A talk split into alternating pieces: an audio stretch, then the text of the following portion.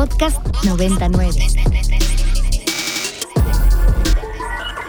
Diputado federal y coordinador del grupo, grupo parlamentario del PRD, Luis, gracias por tomarnos la llamada. Bienvenido a Ibero 90.9.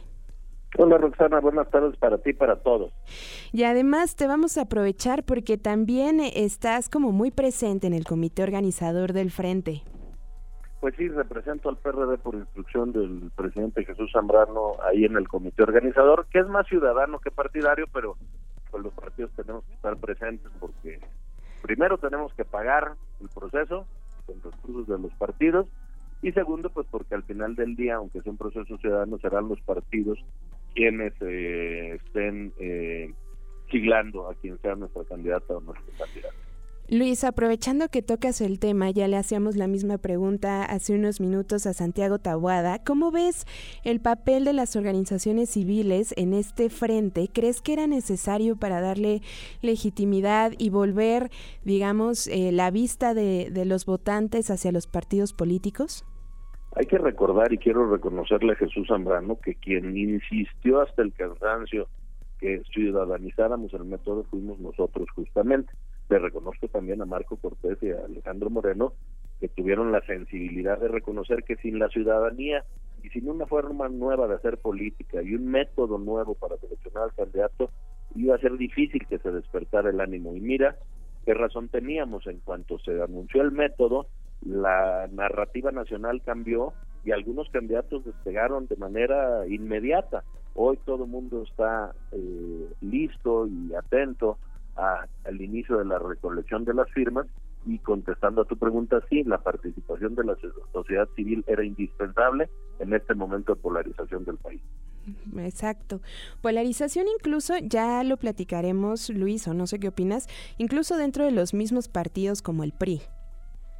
Pues sí, la polarización lleva más polarización y a quien la ha promovido desde Palacio Nacional es el presidente de la República no lleva nada bueno porque este país no es de fifís y chairos ni de ricos y pobres, es el país de todos, no es un país de blanco y negro, es un país de muchos matices, de muchos colores, de muchos grises. Yo no comparto esa polarización y el incluir a la sociedad civil de la mano con los partidos te habla de unidad en vez de división. Luis, ¿dónde te encuentras a partir de esta semana que anunciaste o confirmaste más bien, porque ya lo sabíamos que ibas por la Ciudad de México? La misma pregunta, ¿dejarás el cargo? ¿Será pronto o eh, qué procede? Mira, voy a dejar el comité organizador de la presidencia de la República la próxima semana porque estoy de lleno ya recorriendo la ciudad. Cuando inicie el proceso que los partidos determinen, que desde mi punto de vista debería ser uno similar al de la presidencia de la República, respaldo social con firmas, encuestas, conocimiento, debates, y luego que la gente participe en la decisión, cuando inicie ese proceso, entonces ya estaré valorando dejar el escaño aquí en San Lázaro para no eh, tener, digamos, un conflicto de interés. Pero lo que te quiero decir es que estoy recibiendo muy buena aceptación, estoy recorriendo la ciudad, colonia por colonia, y recabando toda la problemática que una falta de gobierno por parte de Claudia Sheinbaum tiene hoy a la ciudad en el abandono. Hace falta muchísimo mantenimiento en la infraestructura, no solo en el metro, que ya se nos cayó, sino en las calles, las coladeras, nos estamos inundando. Hay muchísimo por hacer y ahí estoy listo para poder tener un plan de gobierno que resuelva los problemas y no que los culpe al pasado. Oye, también aprovechando que tocas esto, pues el PRD estuvo al frente de la Ciudad de México un, un ratote, eh, esto, está morena ahora. ¿Por qué, eh, Luis, tendrían que regresar los votantes a ver al PRD? Sobre todo, permíteme decirlo, eh, en un PRD pues que vemos o que percibimos igual un poco más delgado que los años anteriores. Mira, con el PRD eh, logramos la constitución para esta ciudad que nunca se había logrado en tiempo de Mancera. Con el PRD al frente, Manuel Ebrard instaló las ciclovías y vinieron los matrimonios igualitarios. Con el PRD de Cuauhtémoc Cárdenas se instalaron los programas sociales sin que se utilizaran en favor de, un solo partido político, sino como un mecanismo de, de equilibrio social. Por eso la gente creo que sabe que el PRD ha gobernado y ha gobernado bien pensaron que lo que llegaría eh, con Morena era un gobierno también de izquierda, pero se equivocaron, usurparon el mote de la izquierda y hoy tenemos un gobierno eh, completamente inoperante y que deja a los más desprotegidos a su suerte, porque a quien roban en la combi o en el metro, pues es al que menos tiene y esos problemas pues no le importan a la ex jefa de gobierno que anda en campaña desde hace algunos años en vez de gobernar la ciudad.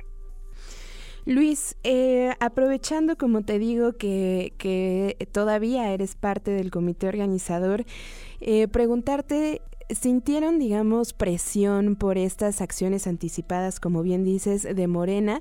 ¿O más bien ves que estas pre-pre-candidaturas eran necesarias, estos movimientos eran necesarios, como dices, en un ambiente tan eh, polarizado?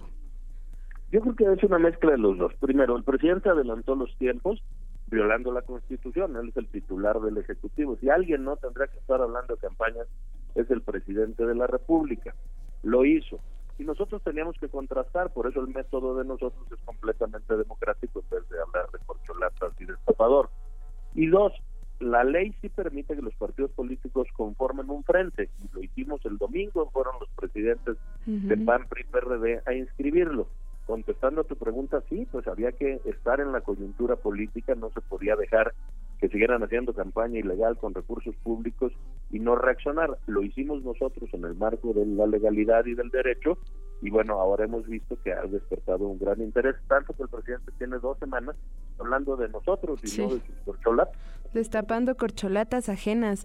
Luis, eh, los micrófonos se quedan abiertos en Ibero 90.9 para ti y todos los candidatos del frente.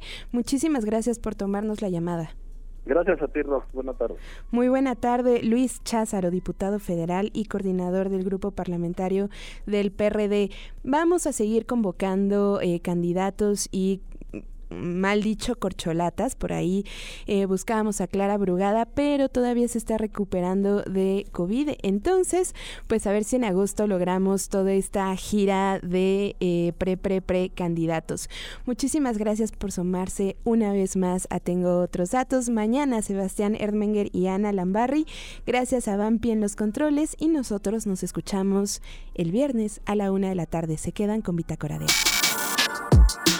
para más contenidos como este, descarga nuestra aplicación disponible para Android y iOS o visita ibero909.fm.